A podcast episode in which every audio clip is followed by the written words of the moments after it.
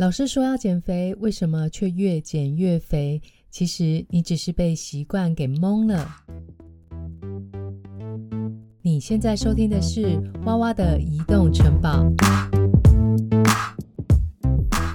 大家好，我是娃娃，今天来跟大家聊聊什么是习惯。你有没有听过有人这样说？没办法，我就是这样啊，我就是这样。这句话呢，给人一种。不要想改变我，或者是我没有办法改变的态度。但正确的意思应该是说，我的习惯是这样。一旦呢，你对自己的惯性形成了一种依赖，要改变去跳出做你原本不会做的事情，就会觉得不太自在耶。那就只好回到自己的舒适圈，然后呢，就用“我就是这样”来作为自己不想改变的借口。那么，我们就来解开什么是习惯。以及为什么我们摆脱不了旧有的习惯呢？习惯是一种经常性、常常出现的行为，也就是你今天经常反复做的动作，其实是反映在过去某个时间点开始建立起来的一个行为，然后这个行为经过反复的操作，最后变成了习惯。不晓得你是否也有这样的经验？想要变瘦，但是好像觉得我就算吸空气也会胖哦。或者呢，努力瘦了下来，但是过了没多久又恢复了，然后就不断的反复在减肥变胖、减肥变胖里面的循环哦。听起来这样好像也是一个习惯，但是我们都希望自己的身体可以保持一个良好的体态嘛，是不是也可以一直维持下去呢？这就是一个习惯的养成哦。那习惯以心理学的角度来说，习惯是一种重复的心智体验。注意到哦，心智体验，体验呢就是行为，就表示习惯不只是行为而已，还包含了前面心智的部分哦。所以呢，想法跟感受如果没有改变，行为的改变也只是短暂的。习惯一般来说是由引起的原因开始，接着是习惯行为的本身，最后是这些行为产生的回馈感受。而当我们的回馈感受回过头来再去强化整个过程。大脑就会把这样一个回馈感跟起因绑在一起，以后再遇到一样相似的环境或者是情况的时候，人的本能就会像开关一样被激活了，自然而然就会去执行了，形成一种习惯回路。所以说啊，回馈感受就是在你重复行为之后的心智体验。我们开始进行这个习惯的起因跟影响，你最后的这个回馈感受就形成了一个习惯的模式。那么要建立一个习惯呢，原因是非常重要的，也就是动机，必须对你而言，这个动机要非常的强烈。旧的习惯之所以会难以改变的原因，就是它已经形成我们大脑的神经回路了。所以只要遇到相同的情形，身体就会自然的像往常的方式一样去反应跟行动啊。所以，除非你今天有更强烈的动机或者是渴望，才有机会打破你过去的这个习惯行为。那么还有一个问题啊，为什么在建立习惯的同时，很容易做到一半就断掉了呢？比方说，我们想瘦下来，很努力的运动，再加上节食，努力了三个礼拜之后，哎，这个成果还不错。后来遇到朋友约你吃一顿大餐，瞬间就破功了。到了第二天量了体重，发现还好嘛，体重并没有什么增加啊。哎，反正我之前那么努力，现在稍微对自己好一点也是应该的吧。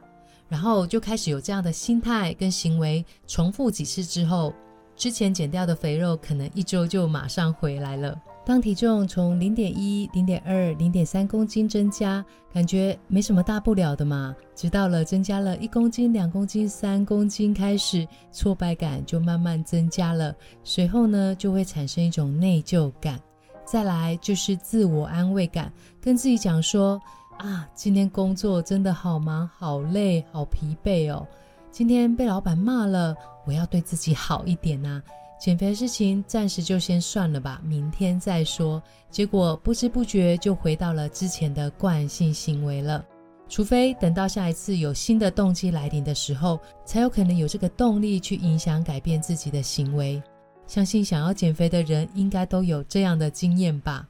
明明知道要运动，但是回到家就坐在沙发上，打开 Netflix 呢，一集接着一集啊，就看下去了啊。但是或许有的人会说，这个就是要靠意志力呀，毅力才能够去改变。但是以我个人这么多年尝试的经验啊，如果用意志力坚持，基本上还是会有疲乏的那一天。毅力一直坚持到一段时间的时候，当没有成效，就会让自己产生了挫折感。坊间不是有二十一天或者是六十六天的习惯养成吗？相信你也听过。我自己呢就曾经执行过，对我来说呢，那并不是那么有用哦。这个原因是什么呢？当你觉得这二十一天或者是六十六天的时间到了，那你就会觉得达标啦。那人很容易就给自己一个理由，就是我好不容易做到了，那么我可以先暂时停下来休息一下吧。二十一天呢，就会变成一种短期的压力。基本上啊，他也就是用这样一个短期的意志力去达成而已。接下来反而是后面就慢慢的放松，结果又回到之前的状态。所以我今天想要跟大家介绍的是原子习惯，透过微小的行为就能够带来复利的力量。在《原子习惯》这本书里面就提到，没有所谓的好习惯或者是坏习惯，只有有没有效益的习惯。这样应该很明确了吧？当你的行为后面带来的是无效的结果，那么试问为什么你还会想要去做呢？一般来说，我们只要听到要改变，就会觉得可以立刻变身一样，立刻呢变成一个理想中的自己。大家觉得这有可能吗？要知道哦，你今天之所以会变成你现在这样。那就是过去的你，经过数个礼拜、数个月，或者是好几年，甚至是好几十年累积而成的你呀。所以今天，如果我们想要让自己不一样，就不要觉得可以立刻青蛙变王子，丑小鸭变天鹅。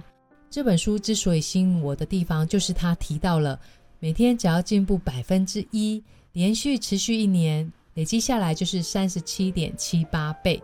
这就跟金钱的复利观念是一样的。最后的成果都是加倍的，只要透过微小的变化，就能够带来巨大的改变，这样不是很棒吗？我举个例子哦，就像石匠去敲石头，他敲了一百下，这个石头连个裂缝都没有。等到第一百零一下，这个石头突然就裂开了。大家觉得是第一百零一下造成的吗？其实并不是，是前面那一百下每一下敲下的过程累积下来的。可是，当你今天什么都没有做，那就会是退步了百分之一。一年三百六十五天下来，就会变成零点零三。所以说啊，与其不做会退步，只要每天可以进步一点点，不是更好吗？在我练习原子习惯的过程中，我认为有一个很重要的观念必须先建立起来，这也会跟你的动机原因有关哦，也就是认知的重要性。如果你对于成为更好的自己没有很强烈的认知的话，原本你不会的东西，而你想要去学会，你想去学这件事情所带给你的意义到底是什么，够不够明确跟肯定呢？这个认知就会影响你后面的行动力以及带给你的回馈感。相反的来说，如果你今天是往坏习惯走，重复的习惯反而到最后是成为你自己都不想要成为的那个人。那你觉得哪一个方向才是你要的呢？认知如果摇摆的话，自然这个行为就无法反复的执行，就会导致失败。再来有一点就是，原来我们对目标都有一个误解哦。目标对我们来说，就是每年我们都会给自己一个新年新希望写下来的那个目标啊。像我自己每年都会买一本很漂亮的笔记本。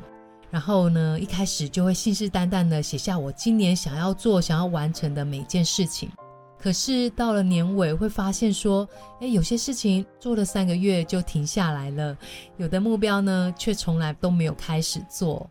那这样定下目标又有什么用呢？而且还会让自己觉得好懊恼、好懊悔哦。原因就是很多人会设定目标，但也容易被这个目标给绑架。怎么说呢？第一点，当你达成目标的时候，你就会觉得，哎，我做到啦，那就停止了。结果它就变成一个短暂的改变而已。第二个呢，就是当你设定的目标，很容易让人陷入了一个非 A 即 B 的心态。只要是我没有达成 A 这个目标，我就是等于落入了 B 这个状态，反而觉得很苦恼。而这个反而限制了当你在往 A 这个目标进行过程中的这快乐的感受。而第三个呢，就是目标变成一种溜溜球的效应，没有让人有一个持续进步的动力，到最后就会回到旧的习惯。其实目标是重要的，用来确立你要的方向，方向对了，才不会我们努力了半天，然后发现啊走错了，这样不就尴尬了吗？但是更重要的就是习惯的建立是帮助我们通往这个方向的过程。这个过程呢，作者依据了神经语言学、心理学啊，还有人体科学等等的研究，综合下来啊，我认为是一套蛮符合人性的系统哦。这个系统包含了四个重点：提示、渴望、回应跟奖赏。第一个就是告诉我们，透过我们周边环境的一个提示，让习惯可以显而易见。比如说你想运动，那你就在门口摆了一双球鞋，回到家就马上换上了运动服等等。第二点呢，就是要让习惯具有吸引力，才会让人有动力的去执行。这其实就是符合我们大脑的机制哦，让我们的大脑去分泌多巴胺，制造快乐的感受。有这样快乐的感受，人就会反复的重复进行同样的行为。这个快乐感跟打电玩啊、吃热色食物啊、浏览社群媒体是一样的哦。大家才会不自觉，脸书一逛就是一个小时，打电玩更是没日没夜。这些都是多巴胺的关系哦，所以，我们只要让我们的习惯产生多巴胺，有愉悦感，自然而然就会促进我们想要去做了。第三点就是让习惯可以轻而易举的执行。为什么这本书名会用原子这个单位呢？因为他说的是，任何习惯你只要从最小、最微小的目标去做起就可以了。比方说，像我自己的目标就是达到体脂二十趴啊。那每天呢，我就会从最小的运动动作开始，像是每天早上我会做深蹲，每天就只要做十下就好，或者是设定一分钟这样一个微小的目标开始做。当你每天只要做完这个部分，就会觉得自己完成了一件事情，那种喜悦的感受是非常的舒服的。再来就是这个习惯是依照你原本的行为习惯过程中的一环，而不是特别空出时间建立出来。比方说，你可以设定在下班回到家，在坐上沙发看电视之前呢，就先去运动，做完运动再接着回来做你原本就想要做的事情，看电视。把需要做的事情跟想要结合在一起。你需要的是运动，你想要的是看电视。在想要之前呢，先完成你的需求。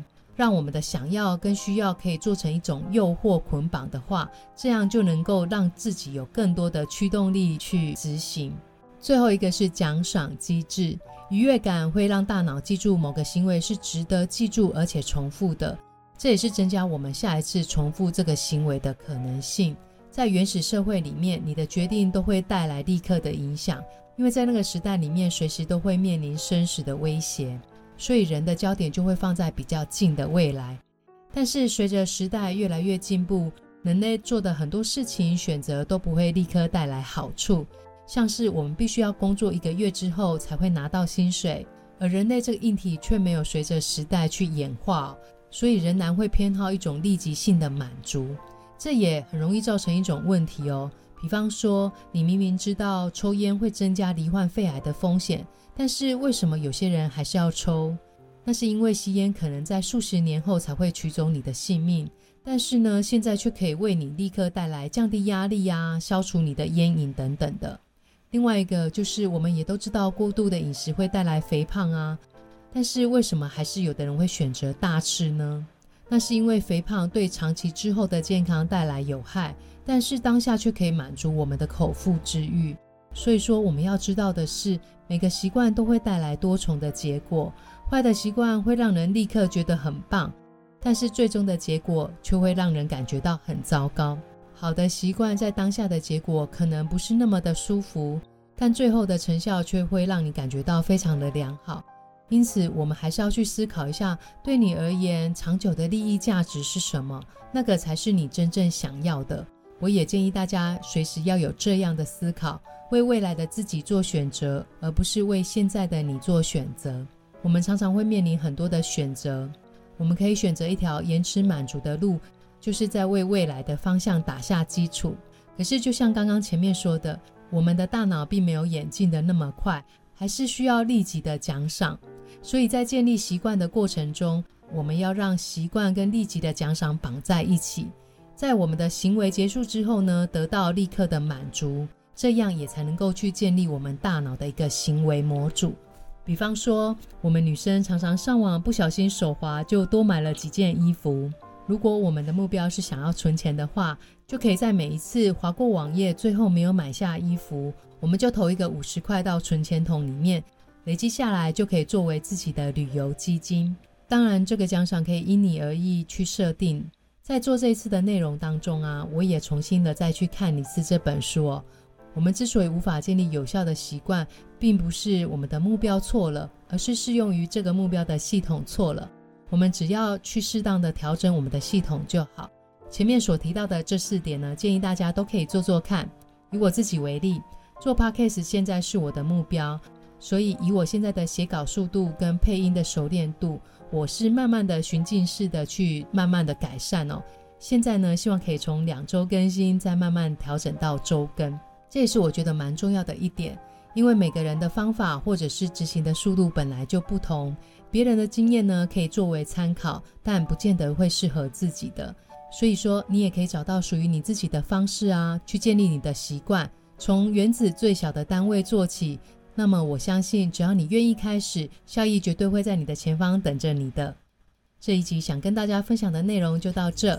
我是娃娃，如果你对习惯有任何的看法，欢迎留言给我，或者是到我的 IG 私讯我也可以哦。喜欢这集节目的话，欢迎订阅、按赞，给我五颗星的评价哦。谢谢你的收听。